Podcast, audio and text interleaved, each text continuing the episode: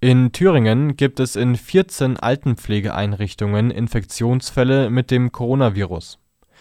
Aus Berichten des MDR unter Berufung auf das Thüringer Innenministerium geht hervor, dass davon 75 Personen betroffen seien.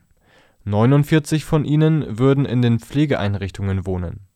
Die übrigen 26 Personen seien Pflegekräfte oder andere Mitarbeiterinnen der Pflegeheime